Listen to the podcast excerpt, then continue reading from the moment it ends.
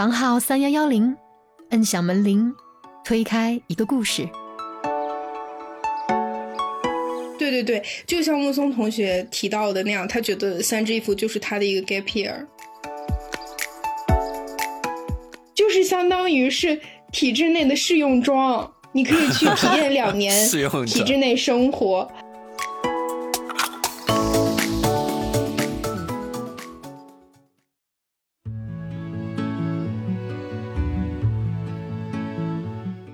小伙伴们，大家好，欢迎来到我们的播客房号三幺幺零，我是雪峰。本期嘉宾李尔是一位来自内蒙古的零零后小姑娘，她曾经参加了十五次的考试，最终呢是在三支一扶这个体制类的试用装期间，在他们本地上了岸。李尔对自己的描述是一个叛逆的小姑娘。在父母对自己企图开始催婚的时候，曾经说出了“那就让我嫁给政府大院里面那棵树吧”这样的言论。好的，我们先请李儿给大家打个招呼吧。嗯，大家好，我是李二。李儿因为自己曾经的十五次考试经历了，还做了个小红书账号，分享自己的体制类写作经验，是吧？给大家说说。我因为我之前是文字记者嘛，然后对于写材料这些东西就很。经历的也比较多，然后有更多的经验。因为我考公备考了很久，我就是在三支衣服上岸之前，以及在三支衣服期间，我就一直在考试。我的那个小红书账号叫体制内大梨儿，然后我在这个账号下面有一个那个简介，是我考公参加了十五次。我是真实的参加了十五次考公，然后写了很多申论嘛，就从申论的一些角度啊，或者是从我之前的工作，然后包括我从小到大就对于语文也比较擅长，然后对于一些文字，因为有这种总结的习惯嘛，就是整体的一些行文风格啊，或者是标题呀，或者是一些结构啊，就自己会总结出来。你其实体制内写材料，它就是一个很模式化很强的一个东西，所以就你可以套用很多结构，然后去改内容嘛。具体的内容适应具体不同的材料，但是结构基本上是固定的。嗯，我觉得我的一些思考或者总结的话，也是挺有帮助的。好的，欢迎大家关注李尔的小红书账号“体制类大李尔”，也可以关注咱播客的官方小红书“体制类”哦。好，广告时间结束了，我们还是先请李尔给大家做个正式的自我介绍吧。嗯，对于我自己的关键词来说，我觉得应该是比较分裂的，因为我是一个特别向往自由的女生。然后我之前学习的专业是新闻学，每一个学新闻学的人总有一些新闻理想，所以就特别理想主义，然后想要去过一些嗯不太。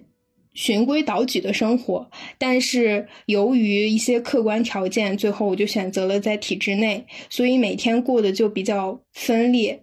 然后对于我的家庭来说，是普通的工薪阶级，但是因为家里比较属于那种根正苗红的那种，长辈们也都是在体制内。就很少会有在体制外的那种，而且我妈妈她没有，呃，就是在体制内的工作，所以她又特别向往我可以拥有一份体制内的工作，所以就被家里这样督促，然后最后选择了体制内。嗯，我是这样的一个人。嗯嗯，其实有的时候，如果家里边两个都是体制内的爸爸妈妈啊，那有可能还没有那么想 push 你，但是如果有一个人他没有在体制内。因为因为我也这样，家庭有点这种感觉哈，就是我爸妈他们其实严格来说不算是那种呃，就是体制内的人，然后他们受到的这种落差和层次感吧，就还比较强，所以他们就会觉得，嗯，如果我能考上体制，那就是一个特别嗯让他们激动加兴奋的事情。所以他们反而还会更加的去 push 我，就是因为他们真的觉得里面很好。对，而且不仅是这样，因为我有三个舅舅，然后舅舅都在体制内，只有我妈妈自己一个人不在，所以他就他自己会有很强的一个落差感，就非常的 push 我。嗯嗯。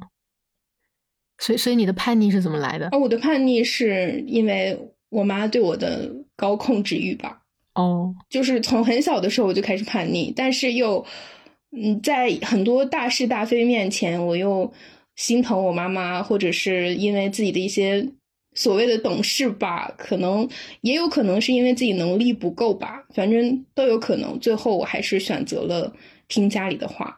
我最叛逆的一次就是我在高考报志愿的时候选择了新闻学，因为当时我妈妈想让我报小学老师。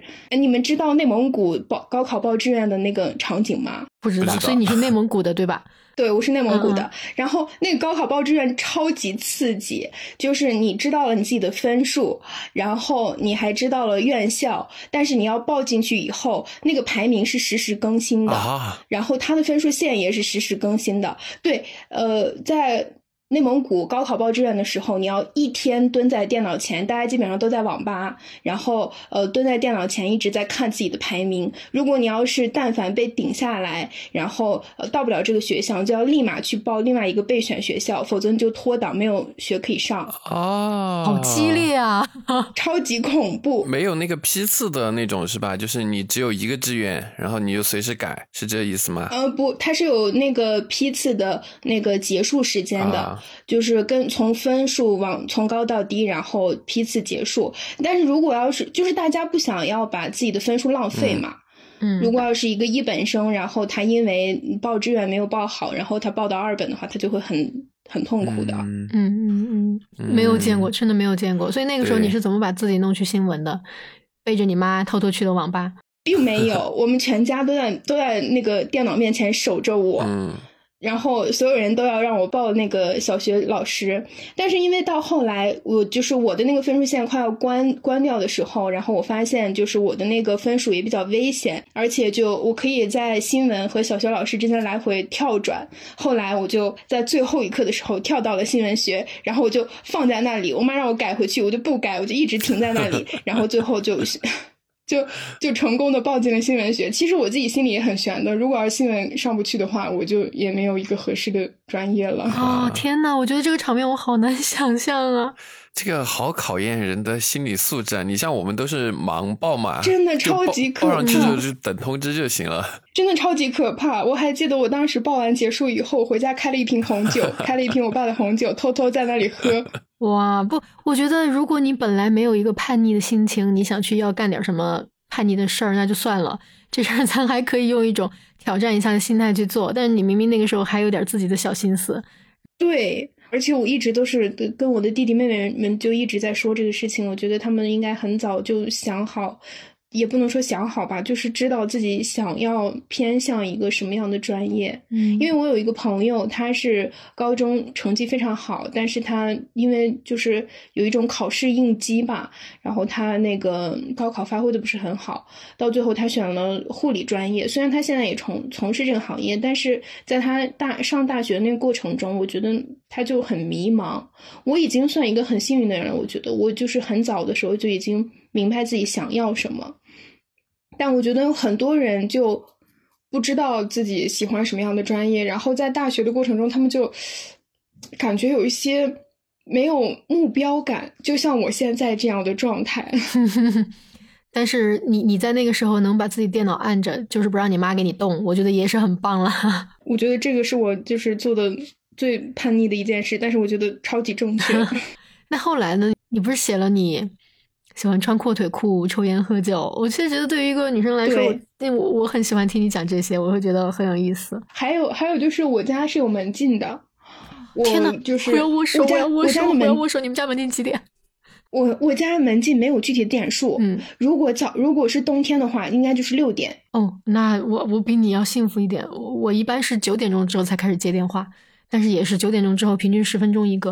啊，对对对对对，是这样。我我家的门禁是那个天黑之后，太阳落山，呃我们方言叫“朗挡”，就是开灯以后。啊、天呐，好，没事儿，你你接着讲吧。我觉得我我们如果往下下面探讨这个的话，我们俩可能说不完。然后比如说这些门禁啊，还有我妈妈会控制我交朋友啊什么这些，就反正她对我的那种望女成凤的那种心态是对对我的控制是方方面面的。然后，那么我也就会在方方面面想要冒出一些刺儿来。嗯但是其实像抽烟喝酒这个事情，就比如说我现在抽烟的话，是就我一个人在的时候，或者是嗯无聊，然后想要干一些什么事情，然后我就会抽抽根烟或者是什么。没有瘾是吧？啊，没有瘾，但是就是就是就是那种被束缚很久，然后现在就是你可以自己自自由的支配时间，然后可以自己一个人住，然后可以什么什么这些之后，然后就会去做一些之前被禁止的事情吧。有一种。快感是吧？对，是的。好吧，那我们就先来问一下李二，我们开始我们的问题清单哈。嗯嗯，来先问一下第一个问题啊，李二对体制总体是一个什么印象？可以用三个词来形容。我的三个词就是我，我是想到了三个俗语吧，可能哎，也就是也不能算俗语吧，就是挺长的，一滩死水。嗯。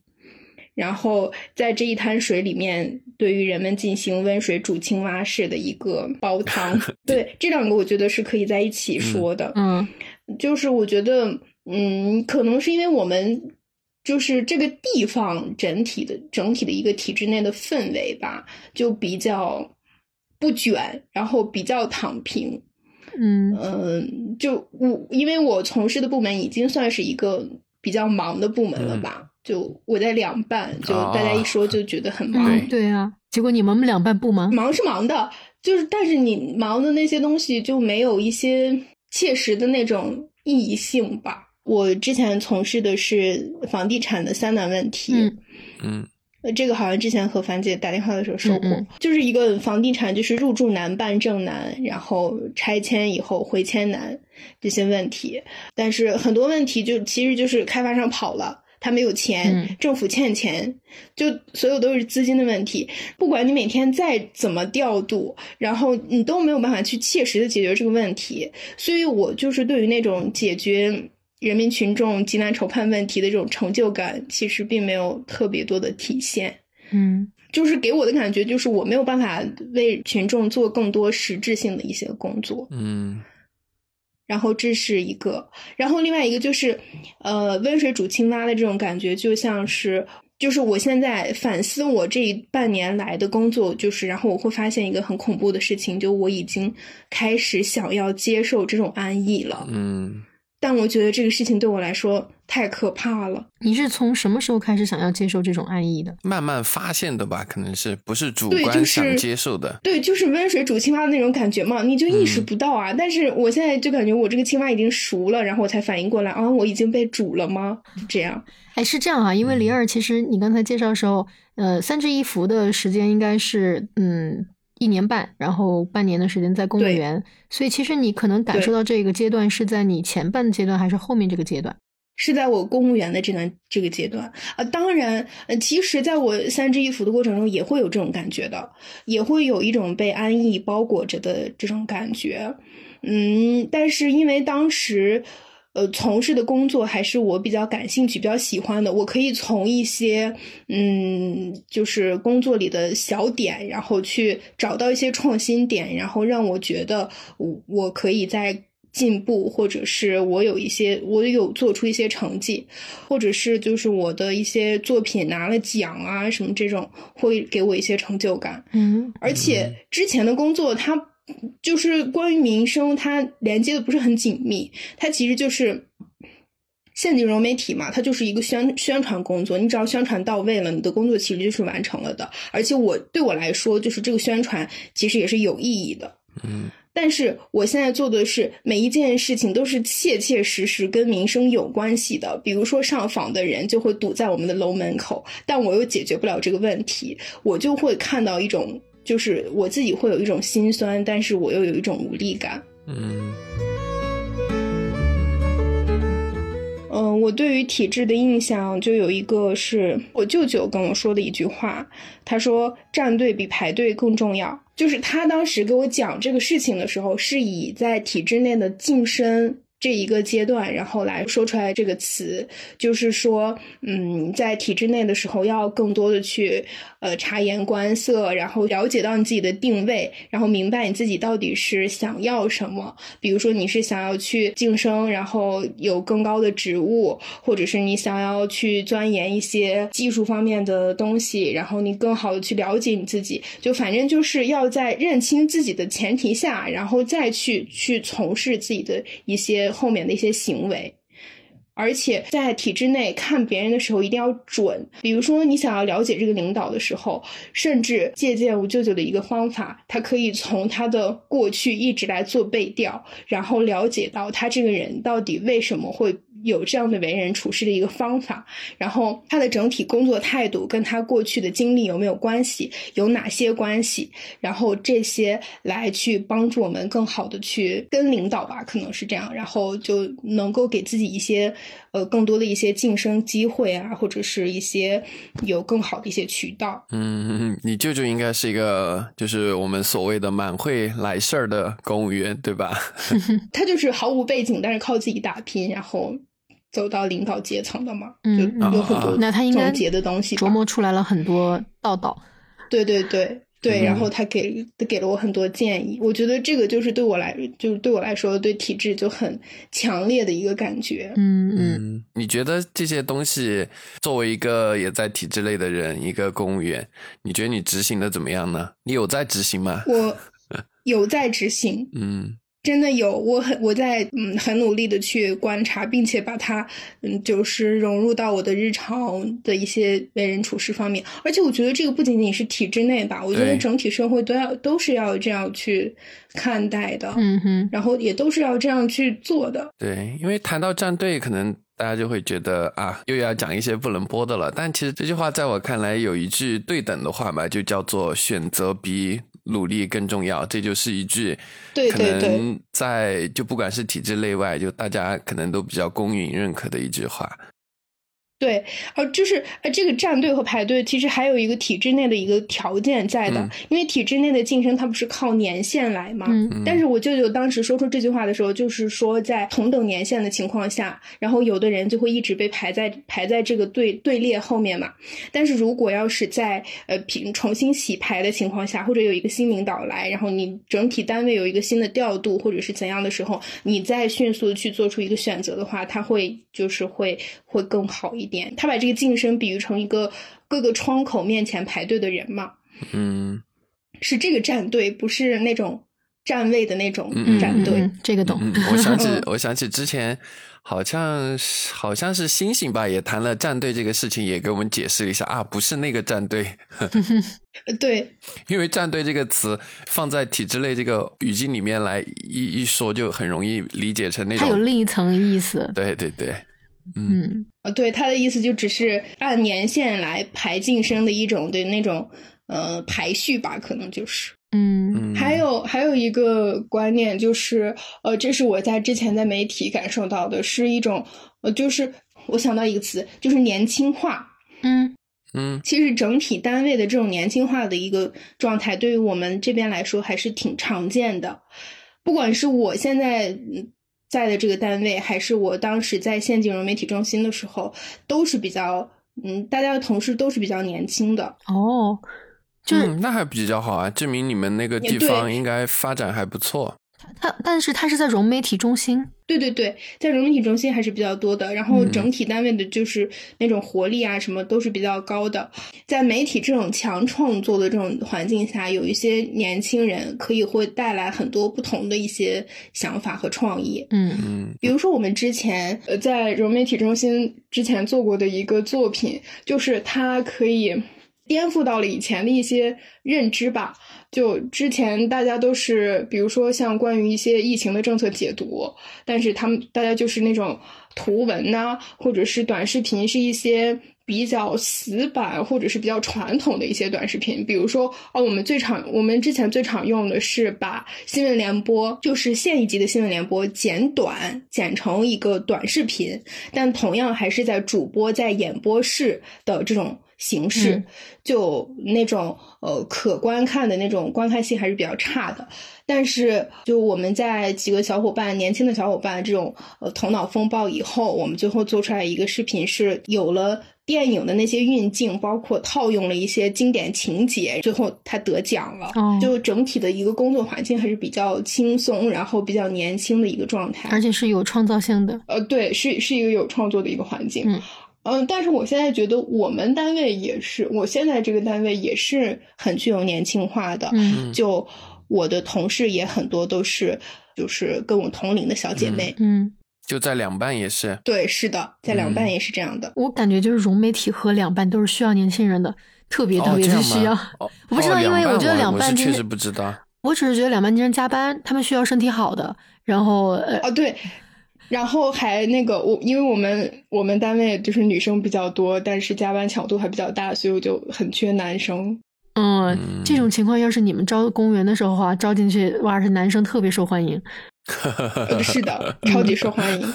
是的，老听众应该知道嘛，就是我唯一跟体制内有关的工作经验，就是去实习了两个多三个月，也是在一个政府办嘛。然后，但是我去那会儿的话，跟我同期的就两个人去实习，我当然是。呃，这个应该可以说哈，就是找的关系嘛，然后安排我去实习，但当然我没有工资，也什么都没有，我只是去呃帮着工作，就像一个助理一样，什么之类的，就在办公室就做一些日常工作。而另一位呢，好像也是，但是我们当时实际上是有一个那种计划的，就是也是就你可以去实习的，只是。哎，这个好像也不能说，只是我没有走那个申请的过程，就就我直接就去嘛。然后另一位也是，然后当时我在那个办公室的时候，我的那些同事全都是年龄比我大很多的，就最小的一个已经准备要要孩子了，其他都是有孩子的。然后对那会儿我才嗯还没毕业嘛，到大概是大三吧，二十出头，哎，对，二十出头，就我觉得他们都是跟我不是一辈的人，这这这点我还蛮那个的。哎，有没有可能是因为当时雪峰老师还只是一个学生呢？呃，呃，其实这个心境我有过。我在上大学的时候，已就是在我三支一扶的这个单位实习过。然后我当时就觉得那些哥哥姐姐对我离我来说对我来说很遥远。嗯，但我但当我就是以三支一扶的身份再进入到这个单位的时候，我就觉得他们。就跟我几几乎同龄，虽然他们也有小孩儿，虽然他们就是年龄可能就是三十多了吧，但我就是感觉他们还挺有活力，然后也挺年轻的吧。嗯，可能这是一种啊心态。在在我们单位也嗯是，就是呃，三十五岁以下的领导如果要找说，哎，咱们这这个事儿得找几个年轻人做，三十五岁以下多半都会被全部 纳入来啊考虑。对对对，是 是，嗯哦，而且我觉得就是三十五岁以下的，就是我现在已经看看作是同龄了，嗯，而且我就我已经觉得他们很年轻了。嗯，哎呦，这话说的好难过呀。啊，不能这样。啊，没有没有 没有，我我说我我没有没有没有，我只是觉得，呃呃，对，就是曾经我也是那个二十二三岁的人，但是好像经历了十年体制内之后，但其实说实话，我觉得我在体制内倒没有说有过这么一个，我感觉自己在变老的过程吧。就是我直到我辞职前，我们单位经常会弄点什么那种，嗯，需要年轻人去表演的节目啊，我都还是从来没把自己当三十岁以上的。年轻人，对，对啊，嗯。我就我也我也是这样感觉的。嗯。而且我感觉就是同一个办公室的几个姐啊或者哥啊什么，我都觉得他们是我同龄人。嗯嗯，嗯，对，我也是这样认为的，就他们，即使他们，我甚至不知道他们的实际年龄。哦，对我那个姐都已经，她的孩子都要高考了，今年高考，但我还是觉得，人家还是年轻人，对吧？对对对，我还是觉得她是年轻人。心态还不错。对，这话嗯，真真真爱听。这位姐姐，希望她听到你的播客。那可能有点，嗯，呃，好吧，那那那我们就来问一下我们的李儿啊，就是你当时进体制的心理机制有没有跟你家三个舅舅有关啊？关系不是很大，啊，来来讲讲主要还是我妈妈。哦，讲讲是什么样的一个心理机制？当时，嗯，我我最开始考的是三支一扶嘛，其实是因为我选调没有上岸，我之前还考过选调，然后、呃再往前追、追溯的话，是因为我考研失败。然后我对自己的认知非常清楚，因为我的英语非常差劲。然后考公他不考英语，然后所以我就选择了考公这条路，就是可能。嗯，家里没有办法去支撑你去大厂，或者是家里也不同意你去外地，然后去南方，嗯，去干一些跟媒体强相关、强关联的这些工作。然后，而且我当时一直在融媒体实习，然后就已经有了那种体制内的一个整体环境。而且我们当地对于体制内的整体环境，就是我甚至觉得不亚于山东，就是我们这一个市。就是 仅仅是内蒙古的这一个市，我只能代表这一个市，不能代表其他，因为当地的资源很匮乏，然后经济发展不是特别好，所以就很多民营企业啊，或者是一些厂子，它其实没有太多的发展前景，然后。嗯，当就是大家呃，要不就是考得好的，比如说九八五二幺幺的这些学生，然后他们就会留在外地，然后不会回家。然后我们基本上，如果要是留在当地的年轻人，基本上从事的都是体制内的工作。嗯嗯，就如果要是你在当地，然后有一个同有一个同学他要结婚了，你去吃席，你就会发现你身边的这些同就是同龄的人，基本上都是体制内的。他们只有在体制，就是只有在当地找到一个体制内的工作，他们才会留在当地，要不然的话，他们就会离开了。嗯，这个确实没有听说过内蒙古的氛围，第一次在你这里听说。内蒙古就是这个也很卷，然后。呃，在当地的一些教育机构里面，他们就基本上考公的人就是常年住在教育机构里，然后一直在学习。哇，这个好像韩国高考呀！哦，真的是。然后还有我我妈妈，就是虽然她没有那个呃正式编制，但是她也在一个就是类似于机关吧。然后他们单位是编外人员对吗？对对对。有一个小年轻，然后他三十三岁的时候是他最后一次考体制，然后他考上了，他的头发已经熬到发际线，已经就是看起来像四十多岁。然后呃，他当时上岸的时候哭了一整天，一个大汉哭了一整天，说他终于考上了。上岸你们本地吗？对，是本地啊，那确实还不错，我觉得。而且还是事业编，还没有是公务员。啊，也还不错吧？我觉得三十三岁发际线，就是可以充分说明他之前的那个心理压力有多大。他一直都在备考，然后备考了这么久，然后就是我们这里整体的一个体制的氛围，就也可以通过他来成为一个缩影吧。嗯，不是，我听到的第一反应是我们这个地方是不是应该进一个关于发际线的广告？可以，我我好像还蛮适合。不是，我总觉得真的大家考体质考的这么的辛苦，是是就是会觉得，嗯，在在就是听到这些这些东西的时候，会觉得有一点难过。说实话，会像你妈妈为什么会那么的去催促你？其实也是因为她看到了那个男生嘛，然后。他的这种是是你妈妈单位上的一个本来在单位上做临时工，后来呃考上了本单位是这样的对吧？嗯，这个我不太了解，我只是就是他说了这么一件事情，但是这个人我也没有见过，就是这是我妈妈的描述。对，所以我能我能理解你妈妈的心情。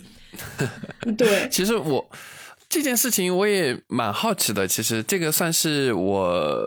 以前就是在我们刚做这个节目的时候，凡凡应该知道嘛。就是虽然我我跟凡凡对体制类这份工作或者这个岗位的态度是不一的，但是有一点我当时是很坚决的，就是我绝对不会考体制类，这个绝对。的呃，当然现在已经被瓦解掉一些了。先给大家说一下，前面也提到过。嗯，但是呃，我当时为什么会有这样的很强硬的一种态度呢？对这件事情，就是因为我见到了太多发际线呃同学也好，呃倒不是发际线，就是我见到了好多同学也好，还是。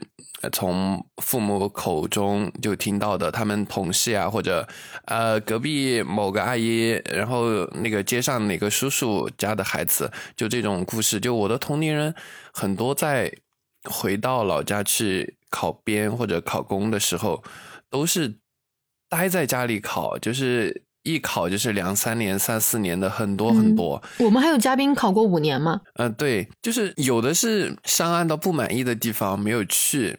但是更大部分是没有考上。我刚开始是觉得，哎，这些人就回家就是吃吃爸妈的，用爸爸妈的，然后那个学习能力就退化了，然后就一直考考不上。但是后面做了这个节目，包括我了解了更多之后，我发现，当然如果你学习能力超强，然后肯定可以考到很好的，有比较好的选择，分数也比较高。但大部分人还是那个分数是可上可下的，然后并且要选到一个满意的岗位，要要考到所谓离家近。还是蛮难的，所以我就慢慢就是某种程度接受这件事情了。我一开始的排斥就是这种，就是艺考考很多年嘛，我当时是特别不能理解的。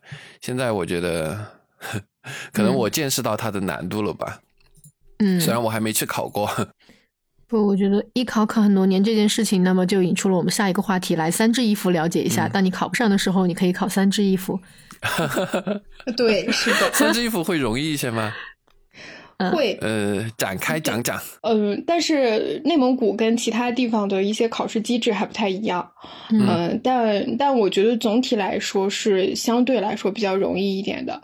呃，首先它那个限制条件，它是应届生和在择业期内的应届生，就是呃嗯毕业三年以内，然后你才可以报考。就如果你要是学了很多年的话，就是这个条件已经可以排除到学了很多年的这些大神们。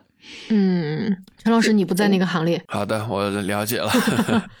然后再接下来就是它的一些试卷考试的题也是比较简单的，相对于省考来说是会简单很多。它考的题也跟省考那些是一样的，对吧？是一样的题，但是会难易程度是会简单一些。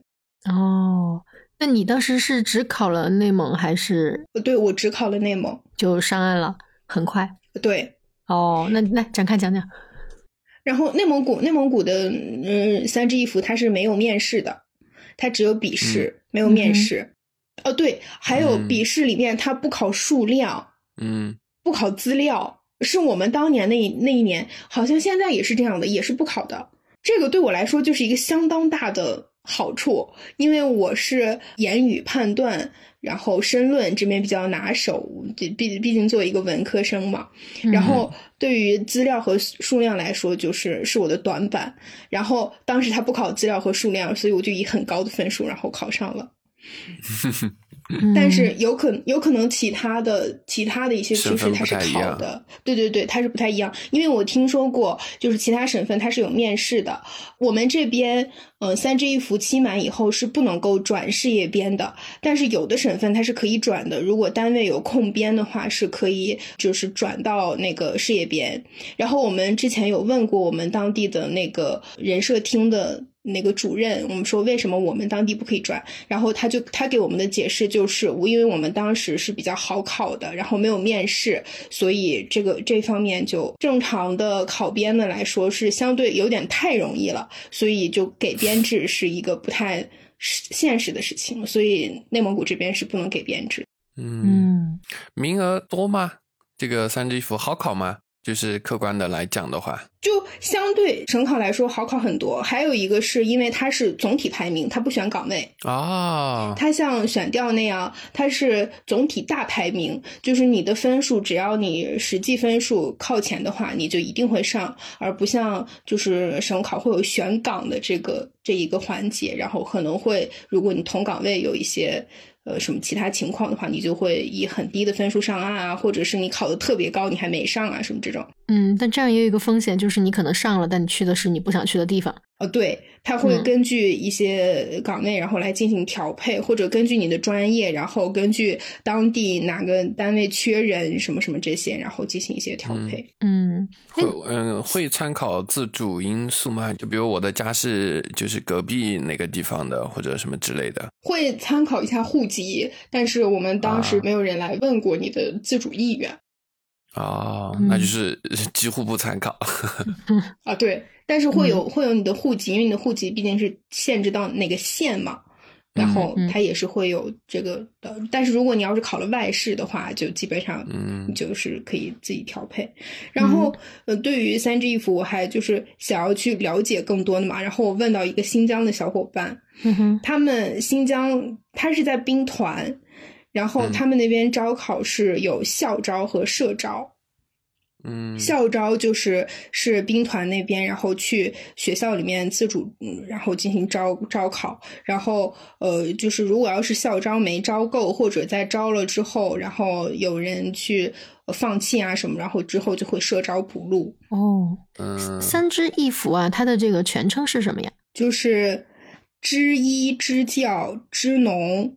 然后一扶是呃，当时这个政策的名字是扶贫工作，但是现在因为全国已经脱贫了嘛，就是呃支医、支教、支农和乡村振兴工作。嗯就其实就是一个基，就是毕业生的一个基层落实他们就业的一个项目吧。嗯但是我是觉得这种项目，尼尔刚刚说是落实就业，我感觉它好像是就是一种下基层的项目，然后这些比如说参加三支一扶项目的同学，未来如果进入公务员队伍的话，可以更好的就因为有很基层的工作经验嘛，会更好的。对你以后的工作有更好的作用，或者说在未来你，比如说你的晋升啊什么，它会作为一种履历，在你的就好好的经历嘛，在你的履历中出现，不应该是这样吗？会，嗯，三支一扶期满之后会有一个证书，嗯，但是我具体现在还没有了解到这个证书的作用。但是如果要是你干部晋升或者提干这种这种情况下，这个证书是可以帮你作为一个考核的分数，应该是可以积累到的。还有就是，呃，三支一扶结束以后，如果你想要继续考编，它是有一个三支一扶期满的人，他就会成为一个项目人员的身份。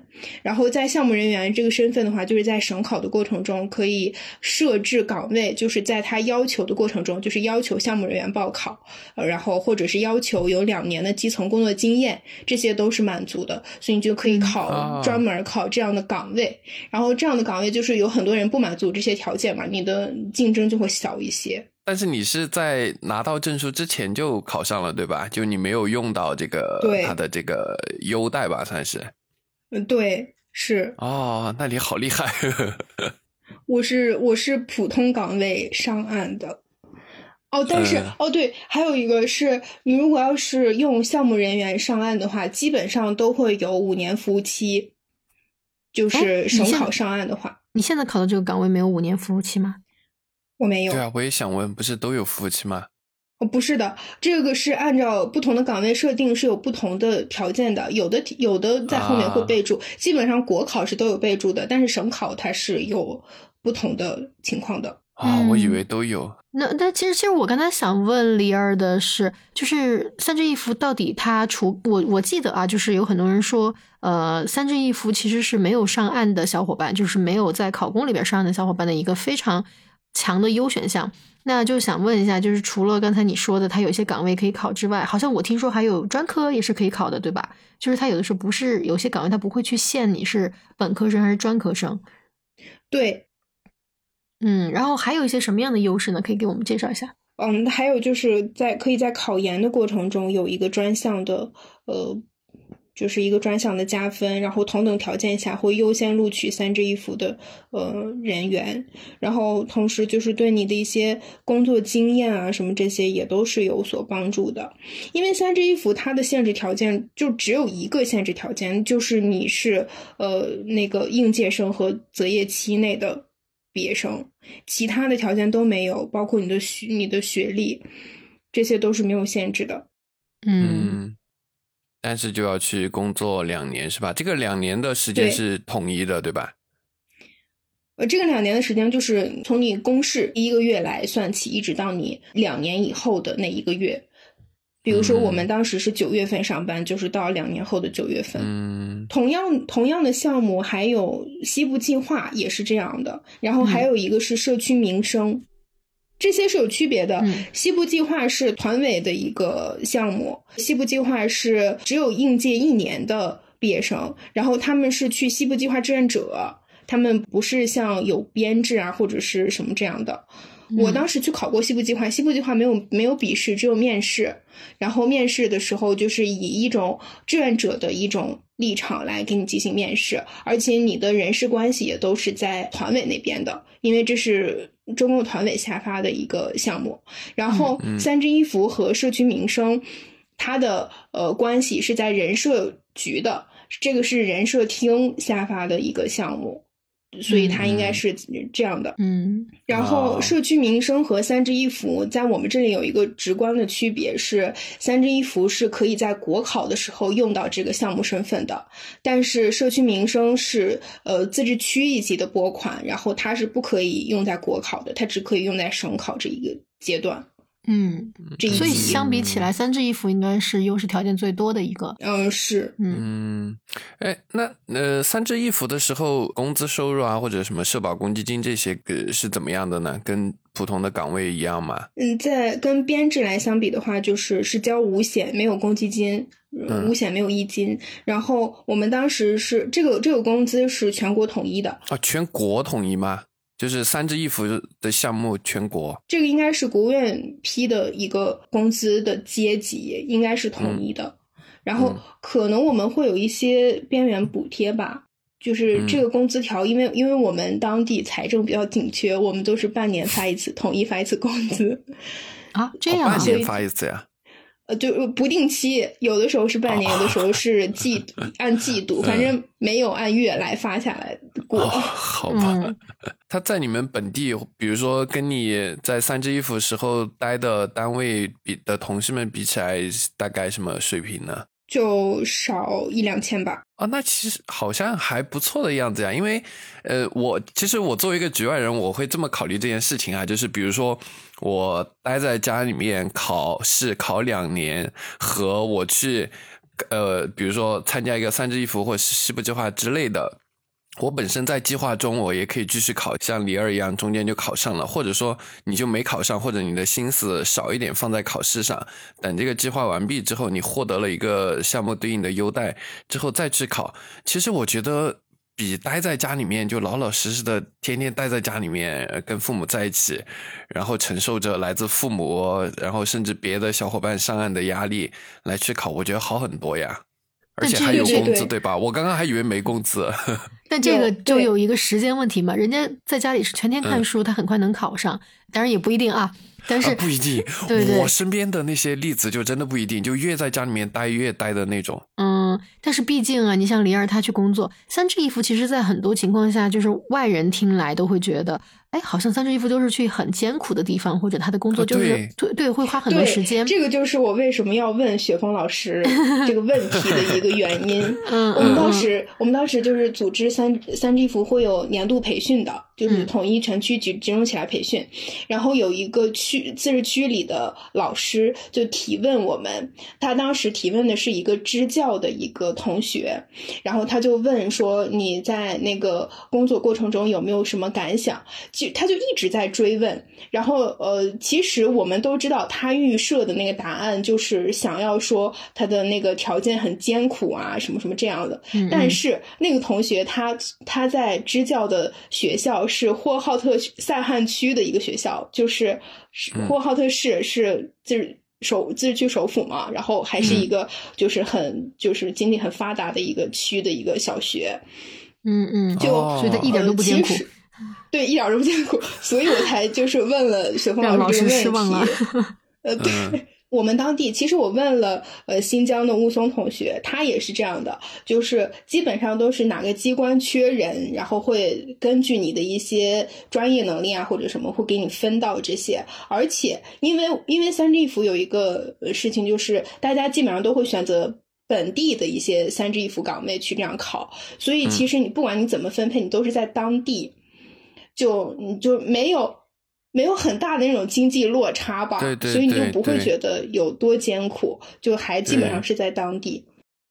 对，而且特特别是对很多，比如说像我，我的老家是在一个小城市嘛，然后如果就像刚刚像尼尔说的这个。呃，工资是全国统一的。那其实你在越小的城市是越有优势的，对吧？就有可能还有某些补助，就比如说高原补助啊、边远地区补助。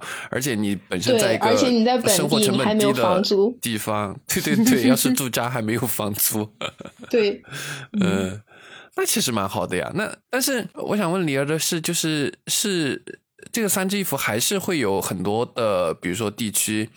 是会去到是真的，还是说其实大部分都，或者说你了解到的大部分都其实还好，没有想象的那么艰苦。就是就是相对来说，嗯，就是因为刚刚提到的嘛，基本上都是在当地工作嘛，所以就是那种经济落差感其实不是很大，所以就。嗯，即使是你分配到，比如说你生活在城市里，然后把你分配到乡镇的一个呃单位，嗯，当然是会更基层一点，会更忙碌一点。呃，就是比如说像我们有一个小伙伴，他是在呃乡里，他是在乡政府工作，然后他之后就是吃住都在乡政府，但。可能是我自己的原因吧，我因为我爸爸是在乡镇工作，所以我就也挺了解，不能说了解吧，就是觉得乡镇的工作离我不是很远，所以我觉得就是一些很基层的工作，我也是可以接受的。嗯，可能对别人来说，条件可能是有一些艰苦吧。嗯嗯，但是因为三支一扶这个工作，就是你的岗位不是你能选择的。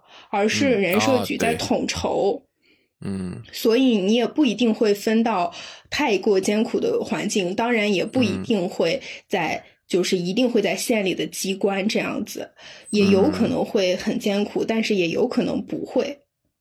但基本上，我觉得应该是一个落差不是很大的地方，毕竟不会把北方的人去调到南方那边，什么水土不服什么这些问题是不会存在的。嗯嗯。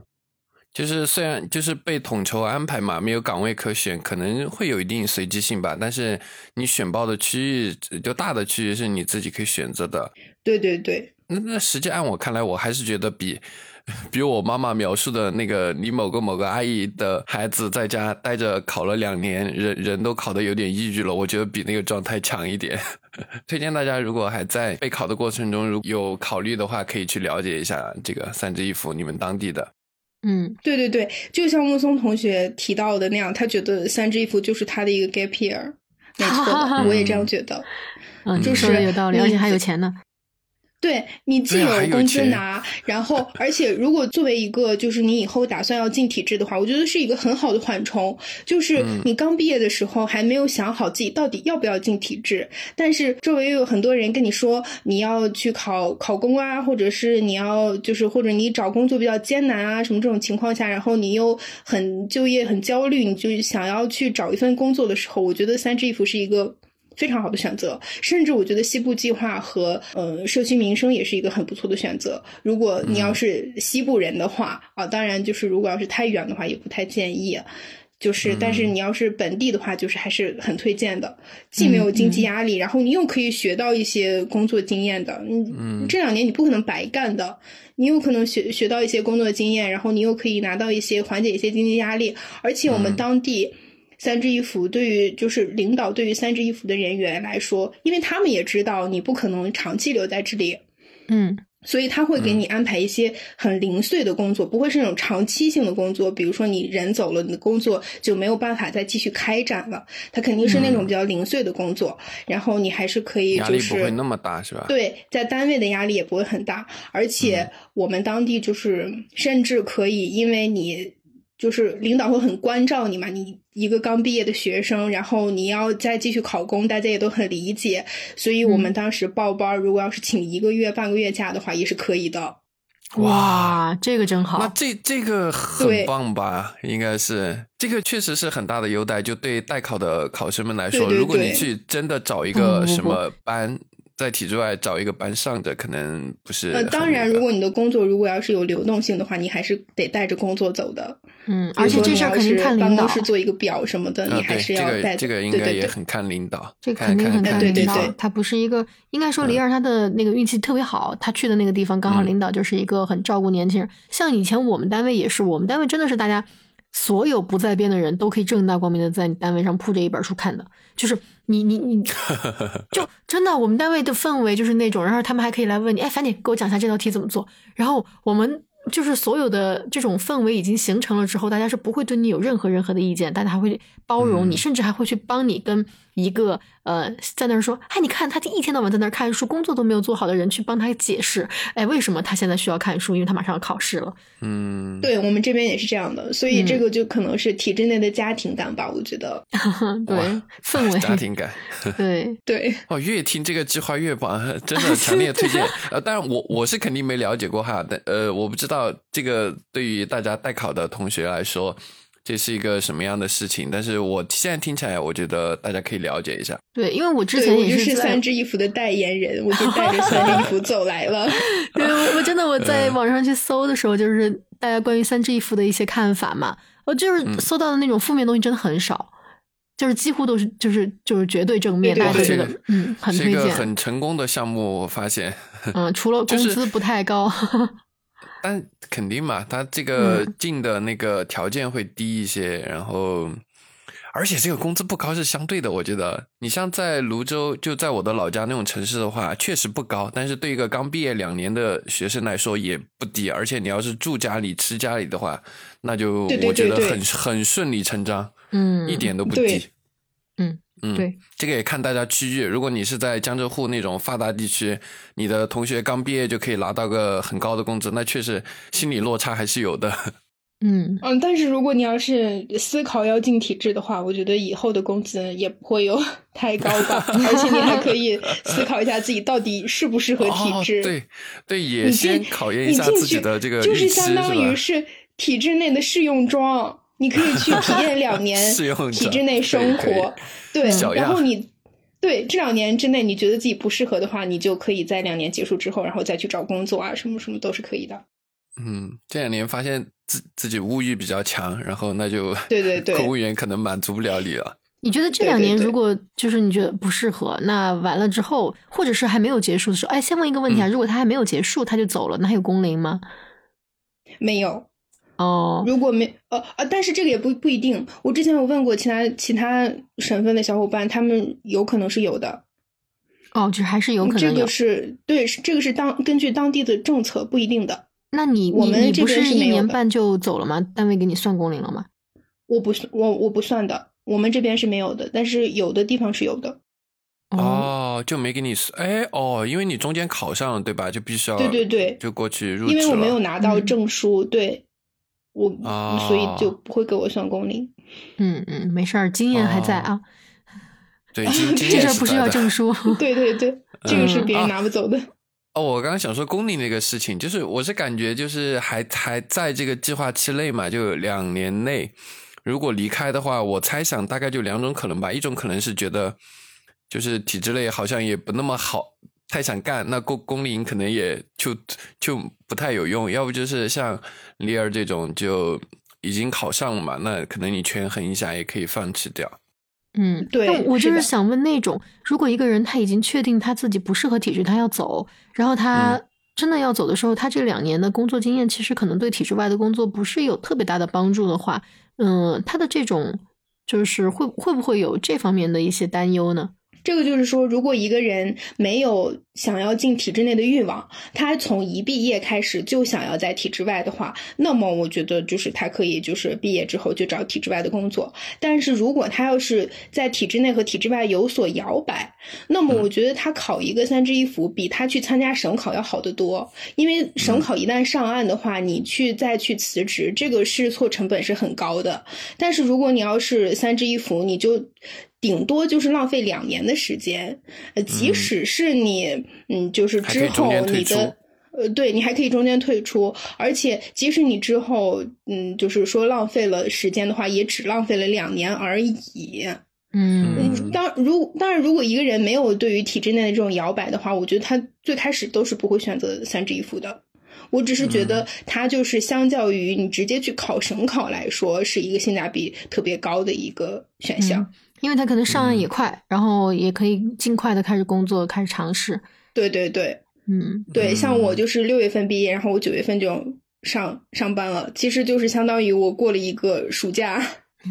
对，我是六月份毕业，但是因为我的毕业证书，你大家都毕业证都会晚一点嘛，然后毕业证嗯。拿到的时候，然后才能交组织部审核，然后我们当时拿去的时候，我记得我上班应该都是八月了，所以他他其实就是要要让你过一个暑假的。如果你就算是最快的，你在好爽！公务员还有最后一个暑假 那也会让你，就是你第一年是没有那个年休假的。啊，对，就是他会默认你，反正你你你你没有上上就是上满班嘛。然后，嗯，我的意思就是说，呃，那个时候就是就算你最快最快在毕业之前你就已经考上了，那你也不可能一毕业就去上班。嗯，好的。那嗯说到这儿，我其实就还蛮想了解一下李儿在三支衣服的时候你的具体工作了嘛？因为刚刚其实嗯讲的很多，就在我看来还蛮适合去，就是像李儿提到的，就你如果在摇摆期，或者说你暂时呃考试不太顺利，还没考上的时候，可以选择这个三支衣服计划。那过去之后具体做的工作是怎么样的呢？跟你呃同单位的公务员是完全一样吗？嗯，我当时三支衣服的嗯那个单位是融媒体，它没有公务员，公务员是领导，然后只有事业编，因为它是下属的事业单位。然后我跟我事业编的前辈工作是一样的，就大家都是记者，然后都是去嗯采新闻，然后编新闻、写新闻，就这样。嗯，就是去了之后，人家不会把你当成是一个另类的角色来看待，但是在嗯需要考试的时候，又会因为你的呃不同的编制给一点优势。对，是的，像我们现在我们单位也是有三支一扶或者是社区民生的这些同事的，他们也是会有这样的优待，但是他们也同样会干着跟我们一样的工作。嗯，可以给我们讲讲你工作中的故事吗？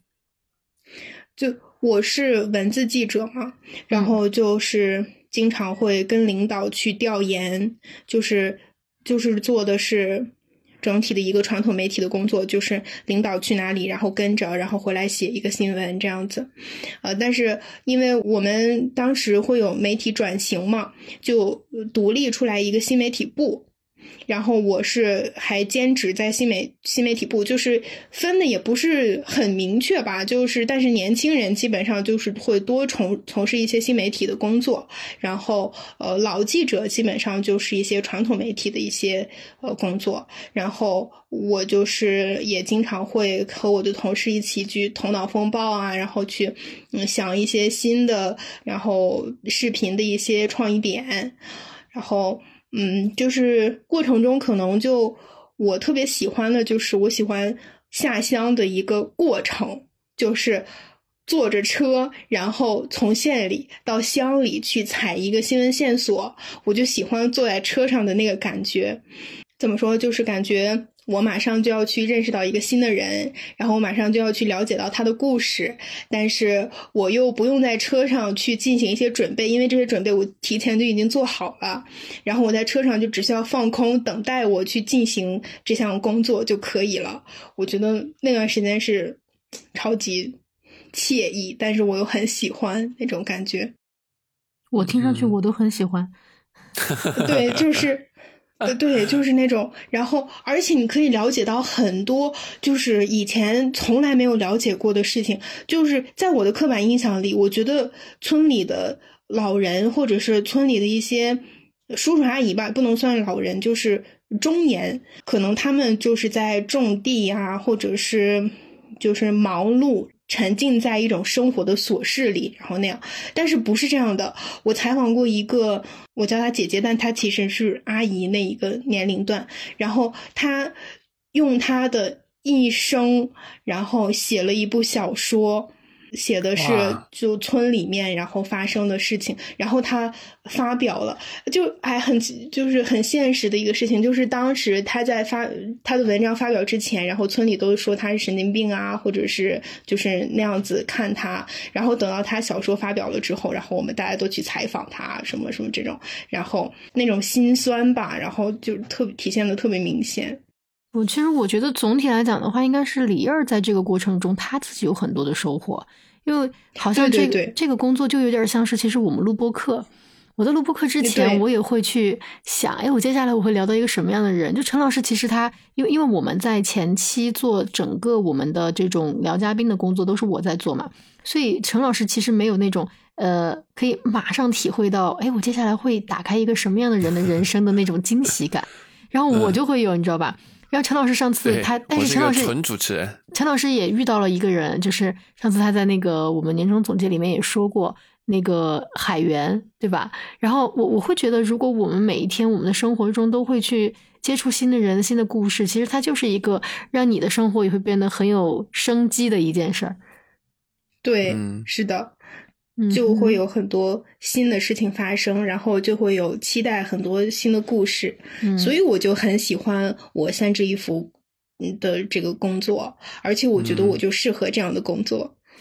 嗯，那其实在我听起来，其实还蛮矛盾的，李尔，因为在你告诉我们的你的自述中，你把自己描绘成一个叛逆的文艺女青年嘛，这个我印象特别深刻。然后，但是听起来三支一扶这种，他就算条件没那么艰苦，但是还是会去到基层啊，去到乡镇啊什么的。我会感觉说，他是不是不太适合你这样的呃比较特立独行的女孩子？但是听。听你讲起来的话，其实三只一扶那个时间段，你工作还蛮开心的。你觉得是你找到了，就是比如说新闻理想，让自己快乐的事情，去采访那个人，去获得人物的故事，让你开心，还是说你在慢慢的适应，就是这个工作呢，是一个你自洽的过程呢？我觉得就是在三支一扶的过程中，我是没有一个自洽的过程的，就是我很适应这个工作，因为我对自己的定定位其实虽然是一个叛逆的文艺女青年，但是这种没有是一个理想主义的那种悬浮的一个文艺，我觉得我的文艺还是比较接地气的那种，所以就是我不我不太反感下基层啊，或者是去乡镇啊什么什么这种，我觉得反而我觉得去下乡的过程中还会有很多更加有趣的事情啊，或者是嗯会了解到更多有趣，就比如说像刚才那个阿姨。然后还有、还有很多，还有像呃大学生，然后他回村去种地，然后弄了一个农场，然后我还跟那两个姐妹聊过天，然后我觉得就是这些事情，其实我觉得跟我的跟我的一个个人本色它是不矛盾的，就是嗯我是很喜欢这种。嗯，就是一种随机性啊，就是这种感觉。但是我不太喜欢现在的这种呃，就是循规蹈矩的这种生活。对，对，所以对我嗯来说，三支一扶的工作其实并没有一个对跟自己和解的这种一个环节吧。我觉得我上来就能得心应手，还还能回融媒体吗？不能了，已经 对回不去了。已经回不去了。两半也是有很多文字工作，对吧？但是你需要面对的更多是材料，还有领导。然后融媒体，你可能会面对新鲜的人和事，是这样吗？嗯，对，是这样。嗯，其实写那你跟材料凡凡性格还有点像啊，对，我是，我也感觉是。嗯，没有，我们这个就是一开始我为什么那么着急的去握爪？呃，其实，呃，其实就是我写材料的过程，我也我也觉得我是快乐的。哇，嗯你是我这真的为数不多的写材料会快乐的 写材。料会开心的同学，对，嗯，其实我现在我我觉得，如果我要是变成一个秘书的话，我可能也会稍微就是比现在更适应我的工作吧。我现在只能说我对对这个工作不太适应，我不能说这个工作有什么问题，是我自己就是跟他没有合上拍。为什么秘书会嗯更适应呢？可以讲讲吗？就是如我觉得我如果我是一个文字秘书的话，就纯纯就是帮领导写材料，我觉得我比较适应。嗯，啊，但是你不会觉得，比如领导两面三刀，就是写了同一个东西改改改改完之后，我要第一版，或者陈老师，你用的是什么虎狼之词？我又没有领导，我们可以说我们今天就是主打一个不能播系列。然后呢？这个可？以说吗，因为因为我们听友群里面也有小伙伴，就是我印象特别深嘛，就是发了一个对比材料出来，他说我写的这个是 A，领导把我骂了一顿，然后给我改了稍微改了一下，改了个 B，他发出来问我们这个 A 和 B 有什么区别，然后大家看完之后的呃都是说 A 和 B 是有文字上的区别的，但你要说实质上结构啊或者行文风格有什么质的区别吗？就大家都觉得没有，大家的一致判断就是啊，你领导只是觉得你没有理解他意思，所以强行要改一下而已。就就你难道不会碰到这样的情况而很苦恼吗？就是面对材料的时候，我不会，就是我不会被就是改材料的过程中的这些问题而感到苦恼，因为其实你改稿子也会有改很多版的。我之前在在融媒体加班的时候，也会加加班到十一二点去，呃，就等等主任去审核一个稿子，然后不断去改。但我觉得，嗯，就是大家的立场不一样，然后你的格局不一样，你所站的一个角度不一样，你可能写出来的内容它就是不一样的，而且。有可能在这个场合下，你就是需要这样的发言。虽然是同样的一句话，是同样的意思、同样的结构，但是，嗯，是会有区别的。而且，我觉得我可以认同的修改。嗯，那如果是你不认同的要求呢？的修改意见呢？无所谓啊，我在为他服务啊。哇，我真的觉得换一个很轻，你发现没有？对，我觉不是，我是觉得换一个角度看世界，世界是完全不一样的。就是同样的话，我在。比如说，另一个正在保远写材料的的的小伙伴，他说的时候，他可能是完全不一样的描述角度。但是对李儿来说，他会觉得，就算是我最不喜欢的，就是我我不能理解、不接受的，那这也是我的工作，是我的服务对象，我的甲方提的要求而已。对啊。哦，就是哦，我我突然就是在聊聊天的过程中梳理梳理出了我的一些那个，嗯，这个是很多嘉宾来跟我们录完之后告诉我们的很有帮助的地方之一。对对对，就是我现在为什么觉得没有成就感，是因为我觉得我办的这些事情没有解决到一个切实的问题。但是我又为什么觉得我的三支一扶和写材料这些东西能给我带来成就感呢？因为我觉得我完成了一个作品，完成了一个东西，我给领导写出来一个材料，这个材料是我自己切实做出来的。所以我对这个材料本身有所成就感，但是我现在干的工作是一个文件督办的工作，就是我需要告诉他，你把这个材料写完交给我，然后或者是嗯，你需要协调一下其他部门，然后来把这个东西交给我，所我就觉得这个东西干的毫无意义，嗯，所以就是可能就是我的成就感就是来自于我要完成一件一样东西，然后给我带来的这种成就感。我感觉你好像你需要的东西是一个可以。写在纸上或者书面上能够表达的，然后一种就就我以前想，我想起来以前我看过一个节目，就是有一个男生他在对他自己大学选专业的时候，别人都问他你为什么会选择历史系这个专业啊？然后别人说是呃，就就是他不是说我因为特别热爱历史或者怎么样，他说是因为我觉得很多人读大学都没读出个名堂来，他们其实把时间全部都浪费在了他们。呃，等一下，我叠个 buff，就是意思是，也不是所有的人都是这样啊。但是这个人呢，他比较极端，他就说叠的好弱，你这个 buff，不无所谓嘛。然后他的意思就是说，其实，在他的大学生涯中，他只是需要一个，就是做一件事情，是他要。让他读的书是可计量的，他现在就是觉得，他如果学历史，他可以，他必须给自己要求，他要读多少本书，然后这些书是他为了去完成他大学的学业必须要去读的，但这些书他的要求是可计量，所以他最后就能够把他整个呃，就是大学时间可以告诉自己我没有浪费。然后我突然就觉得，好像李尔跟他挺像的，就是在可计量的这件事情上。对，是，所以我觉得也也也挺好，也挺好，就是有有你们自己的一个工作上的对自己的态度和要求吧。那你现在觉得自己这个工作之外，有没有做一些什么样的事儿来缓解你现在的一些嗯情绪，或者是去帮助你自己在其他的方面做一些成长呢？我有在做小红书，就是写一些。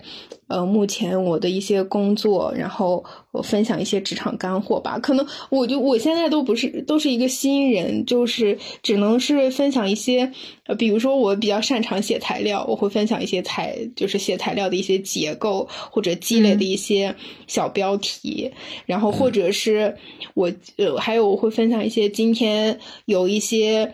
呃，什么坐电梯的时候遇到的一些注意事项，然后大家都会很常见的这种问题嘛，然后我就会自己回去反思，反思以后自己总结，然后把这些东西就变成我的小红书文案。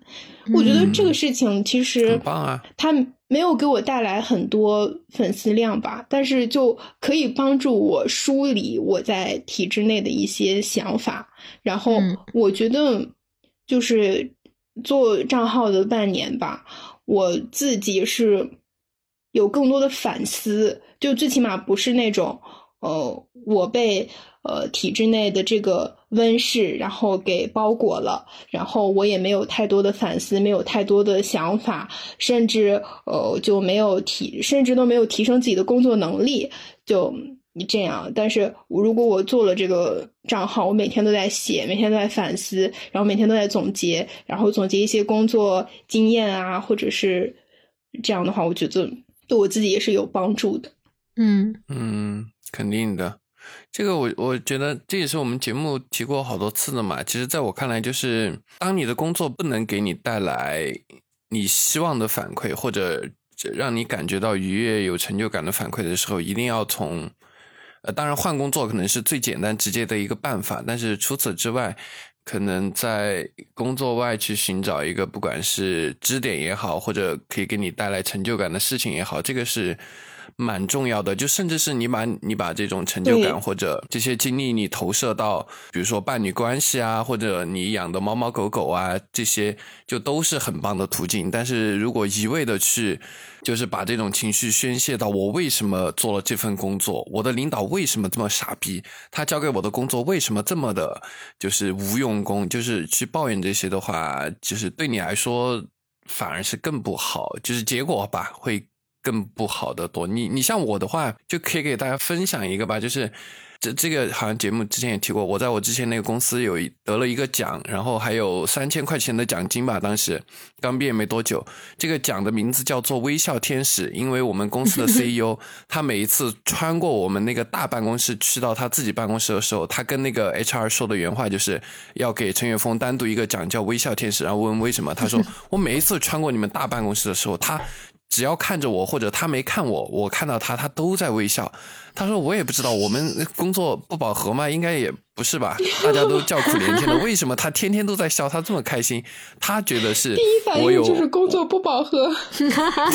不是他最后的结论就是觉得我对工作是保有热情，或者说至少我看起来是有热情的。我我我其实当时就是催眠自己，就是我做一行爱一行。我在那个公司的时候，我会觉得这个公司的不管是企业文化。”还是我工作的重心，还是我工作的方向，它都是它就算有不合理的地方，我也会合理化它。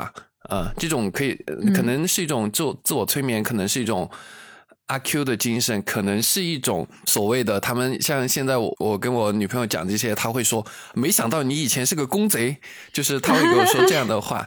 但是我会觉得说，OK，我也认可我那段经历，可能在我同事眼里是卷，在我自己看来是催眠自己，在我女朋友看来我是一个公贼。但是我会觉得那段时间我很自洽，我每天真的睁开眼睛我就特别有动力，然后每天去公司的那个脚步我都是。就是都是欢快的，我觉得我那段工作，就好像你已经知道你会得三千块钱一样。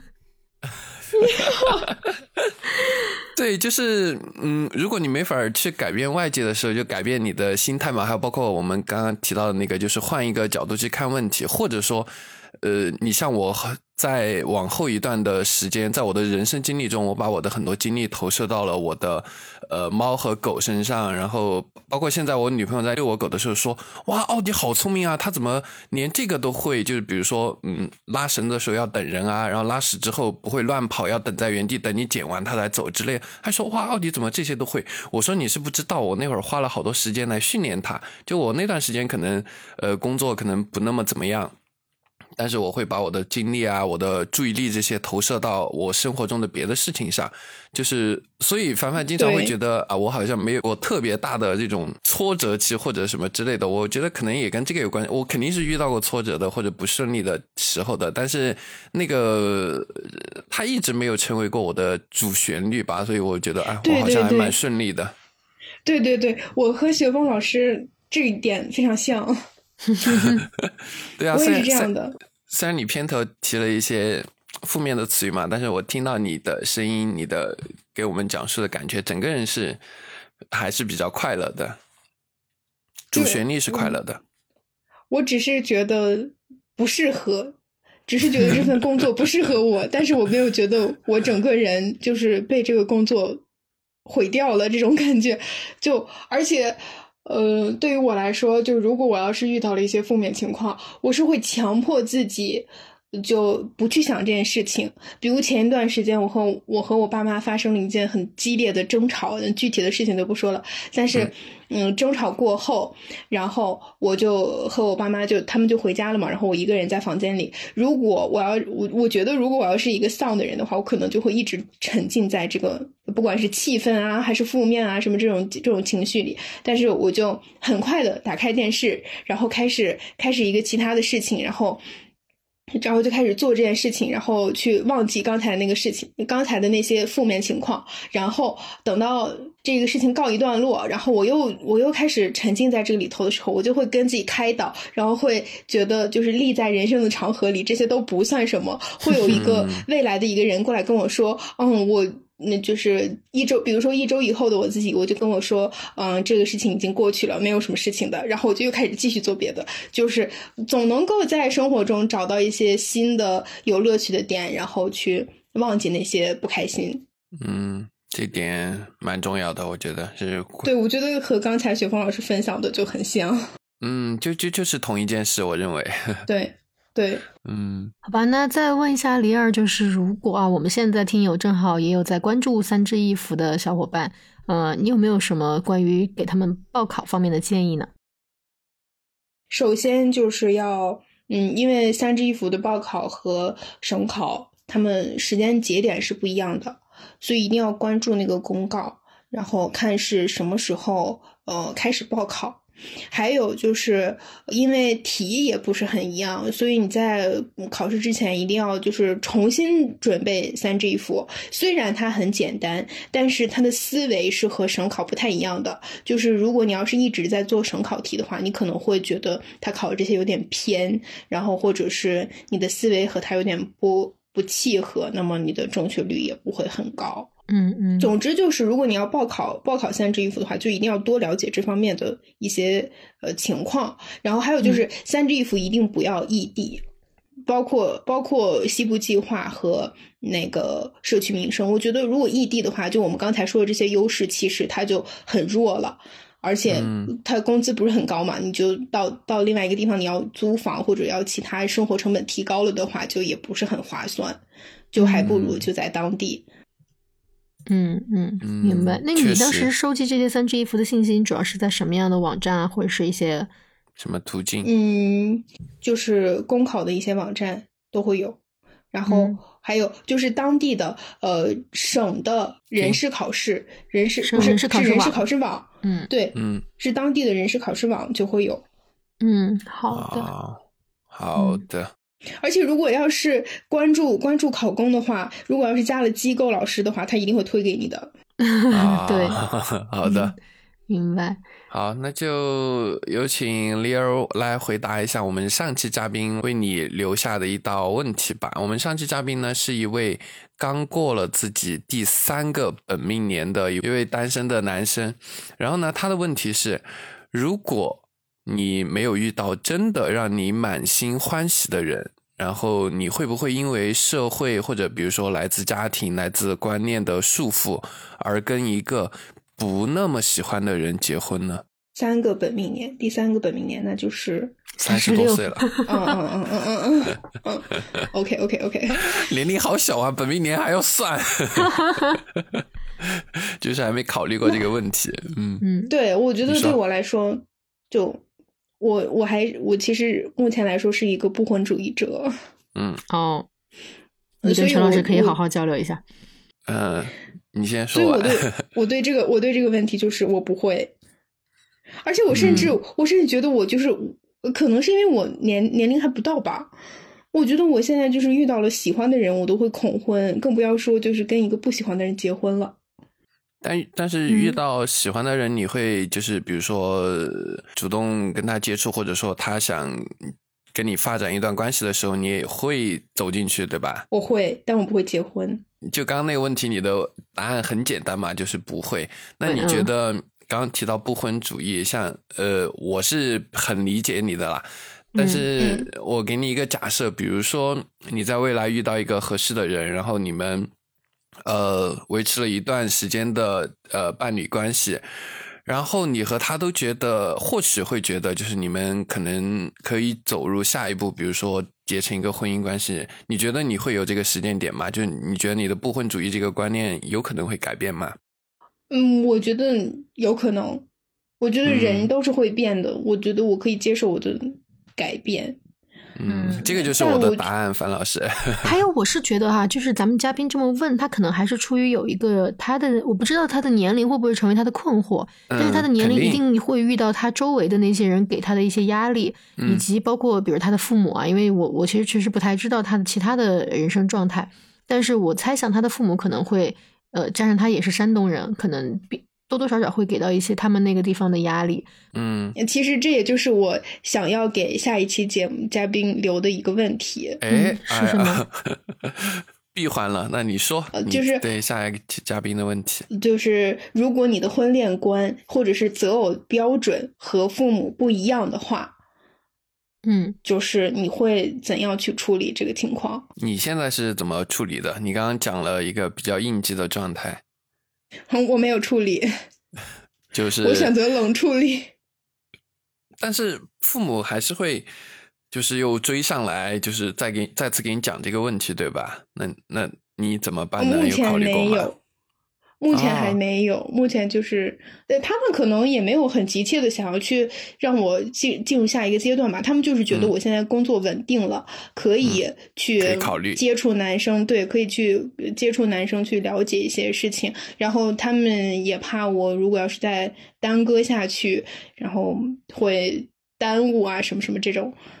所以就呃啊，但是就是这个择偶标准不一样的点在于，他们对于他们女婿的一个标准吧，是 必须在体制内，嗯哦，呃，最好是父母也在体制内，就没有就是没有其他任何要求，就是体制内就好了。嗯。这个，所以我就非常应激，然后觉得不要这样子。当时我跟我爸说的很决绝，我想起来，我我们我们当时在那对话了。我爸说出来这个这个条件的时候，我说：“那我要去找我们政府大院里的一棵树，因为它既有编制，人又正直。”还很健康，活得很久。好文科 生呀，好文科生呀，反驳都反驳的那么的令人难以那个什么。我说我要去找我们楼门口的一棵 树。我觉得我当初要是这么跟我爸妈讲的话，他可能会很跳脚，但是找不到话来反驳我。对。然后我爸当时说我：“你真是个人才。”